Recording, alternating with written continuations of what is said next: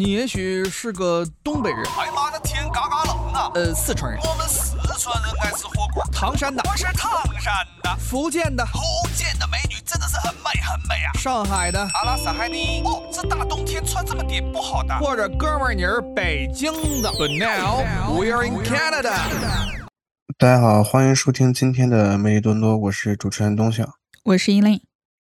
咱们都，咱们之前是聊了一些像电视剧啊，呃，播客呀，一些媒体方式或者是一些呃接受信息的方式啊，嗯但是咱们从来没有聊过这个书籍。嗯大家都知道，这个书籍是人类进步的阶梯啊。这说话是说说有点大了，其实。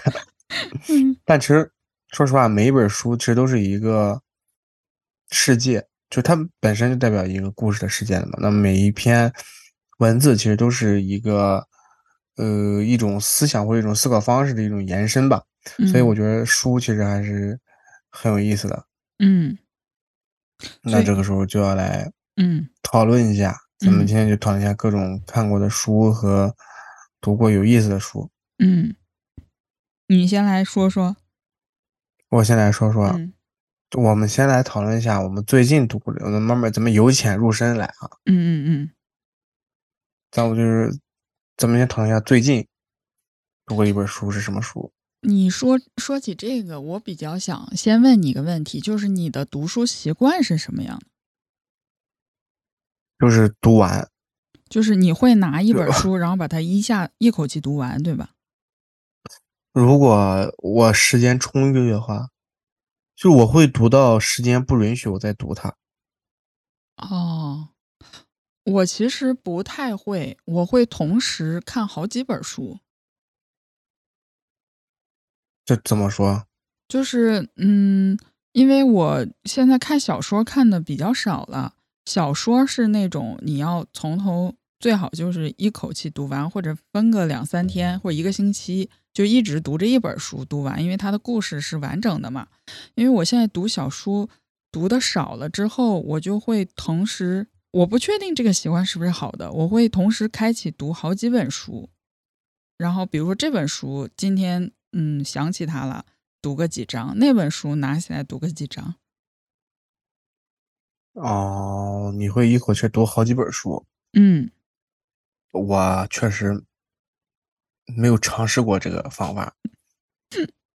而且当然我会我确实选，没有尝试。嗯，我选的这些书肯定是有联系的，它嗯是起码是或者说是比如说《三同一时期》的一二三四，这 不是这种联系，就是同哪种哪种联系？同一时期的一些嗯作者写的书，也算是一对他们之嗯间的一种比较吧。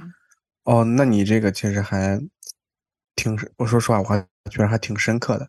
啊，就是你会读同同一段时期，然后不同的书来对比他们的，呃，就是他们思想的不同吧。你能举个例子吗？比如说你同时读、嗯读的都是哪种书？嗯，我举一个比较简单的例子吧，就是我嗯相信应该很多人都读过的，就是呃，上个世纪三十年代那个反乌托邦三三部曲嘛，就是奥威尔的《一九八四》，呃，赫胥黎的《美丽新世界》和扎米亚金的《我们》嘛，它不是被称为反乌托邦三部曲？嗯、很多人应该都读过，但是我不确定大家会不会跟我一样，我就是会同时读他们嗯这三本儿。嗯，我不是人，那个，那你来，你来，你给我不是你给我讲讲，都都都说什么了？就这样显得我有点没有文化，但是我确实没读过这三本书。呃，不重要，也许很多人没读过啊。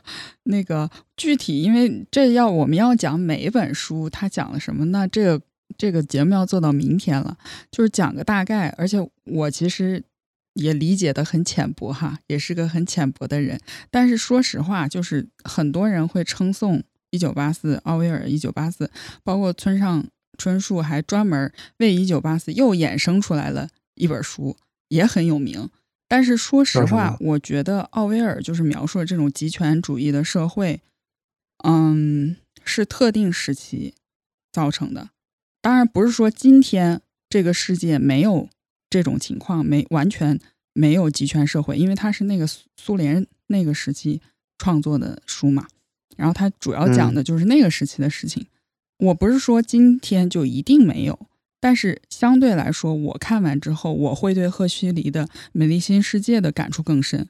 我觉得他描述的这种反乌托邦的社会，才是今天以及未来人类社会的途径。我觉得是，嗯，很恐怖的。当然，他们描述的都很很恐怖，因为它是反乌托邦嘛。我觉得我们其实某种意义上，它虽然是这本书是上世纪三十年代就已经写了，但是，嗯，这么多年，这个一百将近一百年，依然很经典，是吧？它其实像一个预言呀。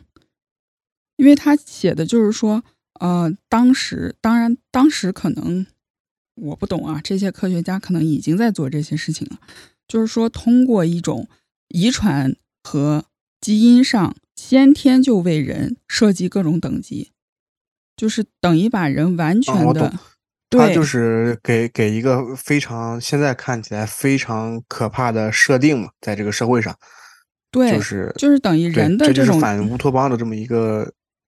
这个这个含义嘛，嗯，就等于人的个性和自由就是完全被扼杀了，而且，嗯，我觉得我们其实现在做的就是这样的事情。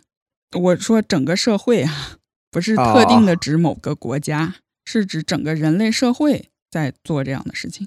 我觉得是很值得大家就是反思的。其实就是还是审美和这个思想应该多元化，而不是应该呃趋向大同，其实是这个意思，是吧？嗯，其实，嗯，呃，但每个人的理解不同。我建议你也可以看看，反正挺有意思的。而且，嗯，就是你看完之后，我相信会非常有感触。嗯，所以你最近啊，这不是我最近看的哈，但是就是这几本书都是我会反复拿起来看的。嗯，我最近看的，这这这这啊，回回到一开始那个话题是吧？很突然，我还沉浸在，我还沉浸在你这个、你这个、你这个思想对我的冲击当中。但是，我接下来还有更冲击的啊！接下来刚刚更，那你咱慢慢来，咱慢慢来，慢慢来，慢慢来，还是就是最近最近读过读的书嘛？嗯，就我我我我最近读的书是我之前啊经常读过的一本书，嗯。就是这个，呃，他就被改编成这个这个这个，好像也是，这很巧，也是就是这个，你你呃反乌托邦的这么一一本书，嗯，叫这个猎杀星期一。哎，这个我没看过哎，我要标一下。这你没看过？对他这个，呃，他是讲的是什么呢？他其实是讲的是，呃。跟你一样，就是说每个家里啊只能有一个孩子，嗯，就是也是一个反乌托邦的这么一个性质嘛。然后呢，但是有一天呢，但是有一家呢，他有七个，嗯，他有七个孩子，七个七胞胎。然后呢，七个人女生长得都一样，所以他们每天就过，呃，每个人过一每周过一个生活，那么？就七个人轮流出去用这个身份过这一天生活，所以他们在家就是叫。从星期一到星期星期日，就这七天。我很喜欢这个设定啊。然后呢，他们猎猎杀星一呢，就是说有一天就是很简单，星期一这个这个女孩她就叛变了，她想度过七天。嗯，啊，她想度过七天，然后呢，就是她就出卖了其他几个姐妹嘛。嗯嗯，然后其实它不是一本书了，它其实不是一本书，它其实是。我其实是我，我不知道这算不算一本书啊？因为它其实它是部电影嘛，但我看的其实是它的脚本和剧本。哦，那应该严格意义上不算是原著。啊，对对对对对。因为我觉得这个书和影视作品其实是差很多的。哦，是吗？嗯，在我看来。就是很多我很喜欢的影视作品，我会去读它的原著，我就发现影视作品其实已经是二次创作了。包这个影视作品包括剧本、脚本，就是它已经是导演和编剧进行了自己的理解，进行的二次创作。对对对，是你是是这个意思。因为因不是因为我为什么会去看这个剧本，是因为我觉得呃拍出来的电影我其实我也看过了，但是它不是不是很符合我内心中的一个对这个剧本的一个想象，因为，呃，我我因为我们看，因为我们看到很多电影它是改编自书嘛，但我们嗯。看到书之后，我们自己会在脑海中形成一个画面和一个想象，嗯。我觉得那个才是符合我对这个书的理解，嗯。所以我会去看这本书的这或者这个电影的剧本或者是脚本，而不是去再去反复看这部电影，因为反复看这部电影，你是其实是看到的是你是其实看到的是导演眼中理解的这么一个社会和嗯，对，内容，而不是你自己理解的书内容。我不，嗯，我大概明白什么意思。嗯嗯，所以我最近有看这个，啊，我就就拜 the way 就说一下，我有看这个电影的或者是电视电或电影，基本上就是电影啊，电影的这个脚本或者是剧本的这个习惯，我我会把它也定义成一种书。嗯，OK，因为我我不是学这个专业的嘛，我们是嗯嗯有一部分作业就是要看原著，就是不是原著，就是看这个脚本的，包括我们会看嗯。分镜头那些。嗯，当啊然每个人的嗯。定义不一样哈，我会认为这已经嗯。是二次创作，就是它跟书。啊原著其实是不一样的，而且差别很大，因为脚本的写作方式就跟书是不一样的，而且我们专业也是要自己写脚本的，而且包括画那个分镜。嗯，那你还这个这个这个确实还还是这个这个话题还是蛮对你口味的啊，我感觉。所以你所以你最近读的一本书是什么？我最就是因为我我不是说我我其实读书读得很快，这也说到了我其实就是挺浅薄的一个人，有的时候就是，呃，所以我会看了一遍之后，其实没看明白，我又又我又过了几年或者过了一段时间想起来又去看，所以我其实是同一时间看了好几本书，然后最近看的，呃，就是现在还没看完，正在看的哈，就是所以在你在你所以这个书在你那里就相当于几本书在一起赛跑，对吧？就是看不好看看谁不好说哪一本在你那里先被看完。然后最近看的这两本也是我觉得是有关系的，一个就是我昨应该是昨天的节目吧提到的这个《道德经》，当然这本书其实我相信每个中国人都看过吧，应该。哎真不好说。我小肯定是会看过，但是像你这种能够反复拿回来拿出来再读的真人，我觉得真的不多的。对，因为这算是这种书一般都属于咱们呃。中国人对耳熟能详的一些书。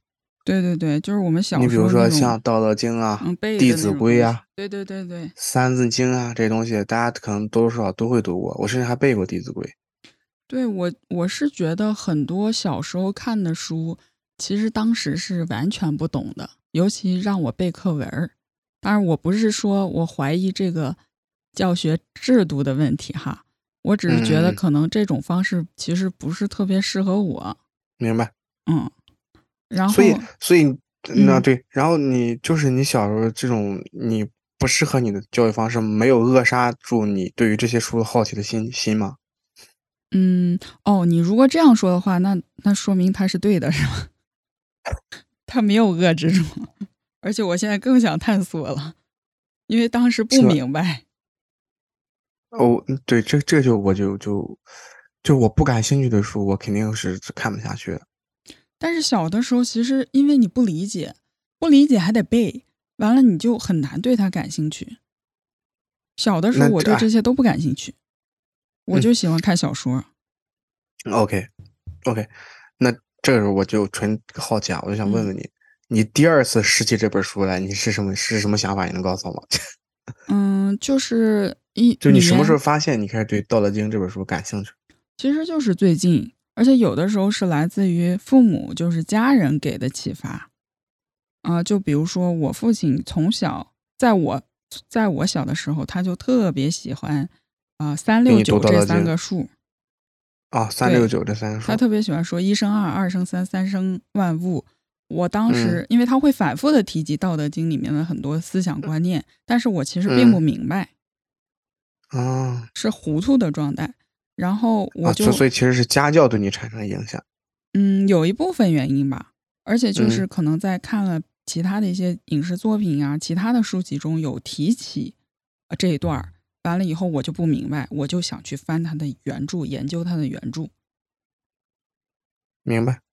嗯，我其实最近重新开始读《道德经》，是因为其他的两本书，就是也是我之前最近看的一个，就是呃，华尔街投资大神，就是嗯，大家应该都知道，桥水基金的创始人呃，瑞达利欧，他是写的一本叫《原则》这本书是前，你你我我稍微打断一下啊，你你别 不是你。什么叫大家都都应该都知道？你这样让我不知道，我很焦虑，你知道吧？Sorry，我我不加这个，大家都知道。我就说桥水基金，你知道吧？对吧？呃，那我知道，我知道。嗯，桥水就是大家都知道那个特别有名的桥水基金，但是它的创始人可能一般人不太了解，尤其是我们文科的人，因为他可能商科的人更了解一些。就是他写的一本原则，然后。他是二二年，就是去年新出了他的第二本，叫《原则：应对变化中的世界秩序》。我当时是在书店里看到了这本书，因为他当时是刚刚出版，就是书各大书店都在推，所以是放到最前面。我就拿起来随手翻了翻，感觉还挺有意思的，所以我就把他这个，我是先读的他的第二本，再去读的第一本。当然，当时读完这个书之后，我其实。啊，得出来的结论和他写的是完全不一样的。嗯，啊，尤其他那个第一本原则，就是我读完我就会感觉，虽然他在里面写了各种，就是他自己的人生信条啊，他管理公司的一些原则呀，但是给我的感觉就是，啊，其实这些人之所以这种大佬们、金融大佬他成功，跟他这些原则其实关系不大。啊。怎么说？他成功，当然我不排除他们是非常非常优秀的人。嗯，然后他有这肯定不用你排除。呃，对。然后 他其实我觉得，嗯，很重。他们能成功的很重要的一个方面，是因为机遇。然后他是已经成功了之后，风口来了。你的意思就是？对，就是很多，就是真的就是天时地利人和。跟他自己有什么人生信条、原则，其实我不能说完全没有关系，但是我认为关系不大。就是等于他成功了之后，他又重新的去定义、去找寻自己啊做人的管理方面的原因原原因。但实际上，就是我们按照这一套去操作，也绝大多数人是没有用的，因为你没有他那个机遇。对，这就是一个那个胜利者的一个。呃，算是姿态也好，或者是一个嗯行为也好，就他就是会总结一下当时他会给大家总结他是怎么成功的。但是你读这个东西其实用处不大。对，没错。所以我比较喜欢他新出的这本，叫做《应对变化中的世界秩序》这本书呢。嗯，我觉得它就跟老子的这个《道德经》有很多的异曲同工之妙。它其实就是讲这个是。这个自然界这个发展啊，它是有规律的，而且任何事情，啊，都是按照它固有的轨道去运行的。嗯，我觉得它其实，当然我理解的比较浅薄哈。我我感觉其实《道德经》的主观思想也是，就是《道德经》里面的核心概念吧，就是顺应自然，无为而治。嗯，无为而治。对，就是顺应这个自然的规律。嗯，我觉得。里面有一点这种哦，所以他就是简单来说就是信命。嗯，也不完全是吧，就是说，嗯，他就因为《道德经》里老讲这个水嘛，嗯嗯，就是它完全水是非常柔软的，同时又是非常坚硬的，就是外面是形状是什么样子的，它就会顺着那个坚硬的东西去流。它完全是一种自然的、不干涉的，就是我相信，就是呃，我之前看那个也是跟经济学有关系的，呃，就是让市场自己去决定，而不是政府。呃，过度的干涉不是说政府不干涉，而是政府不要过度的干涉。无为而治不是说不作为，而是顺应自然的规律，顺应自然、顺应规律去做一些事情，而不是去强制的改变一个事情的原本的一个规律和形态。就是这个是无为而治。对对对，总结的非常好。嗯，所以这就是啊，OK，这就是你最近读的这两本书。对，然后最近我还正在读，这个也是最近刚读完的，就是也算是一本著作。这个我相信应该每个人都知道，这个是真的，啊每个人都知道。请说，我拉听听。柏拉图的《理想国》，这你知道吧？那、你当我知道。嗯，然后你可能没看过哈，但是大家嗯应该都知道，就是这本书呢，就是说在公元前三百九十年其实就已经撰写了，嗯、就是包含了哲学呀、教育啊、政治、文艺，反正各个方面都有探讨嘛。主要就是探讨这个理想的国家怎么建立的问题。我看完这本书，就是真的不开玩笑，后脊发凉。我觉得它对我来说特别恐怖。我不知道是不是只有我一个人这种感受，我甚至好几天都没睡好觉。看完之后，我觉得特别可怕。就是感觉自己思想就打开了，嗯，怎么说？我就觉得两千多年前的，真的是柏拉图，就是两千多年前的古人，就是我们真的不要小看古人的智慧，就是他们真的嗯太有智慧了，嗯，就是真的太厉害了。就不是你具具体说一说为什么就是你你会觉得，就他总结出来的现在的规律，就是完全是符合现在社会的进程，是吗？你是觉得？嗯，对，就是预言。我当然我不嗯确定很多预言是因为他先写了，后面的人看了之后照着他做，所以他成为了预言变成现实，还是说他就是有先见之明，他就预测了未来会发生什么。反正我看完之后，我就看那些预言，尤其是预言，就是所有的预言都发生成为现实，我就觉得很很可怕，就感觉你的一切行为都是被规定好的。哎呀，有有点那个《黑客帝国》的感觉了啊！我就知道你会联系《黑客帝国》，就是又要说我们都是一串代码。啊，我们都是一串代码啊，呃，就是咱，嗯，你你也说了一些，就是呃一些对你来说比较有意思，或者是你感兴趣，甚至是一些，我觉得你也回答了我另一个想问你的问题，就是有没有一本书，基本上就是说是，呃，符合你的人生观，或者是一个思考方式，也不是说人生观了，就是《道德经》嘛？嗯，其实不是，哦，不是，嗯，你就这么频繁读它，它都它它没办法影影响你吗？也没也不是也没有很频繁了，也就是最近读啊的而已。啊，你说，就是哪本书我只能嗯说他嗯的很多观念是我赞同的，但是我不认为它影响了我什么。就是我本来就是这么想的，只是刚好他也是这么想的，他帮我想哦的总结出来了。《道德经》呃附和了你 这句话要被人所以你觉得它是一本好书 啊？天哪！合理，我觉得。我嗯，这么你这么想，老子这个人不错啊。你你接着说，你接着说。嗯，改变我人生，我觉得真的，大家这个价值观吧，真的不是靠看几本书能改变的。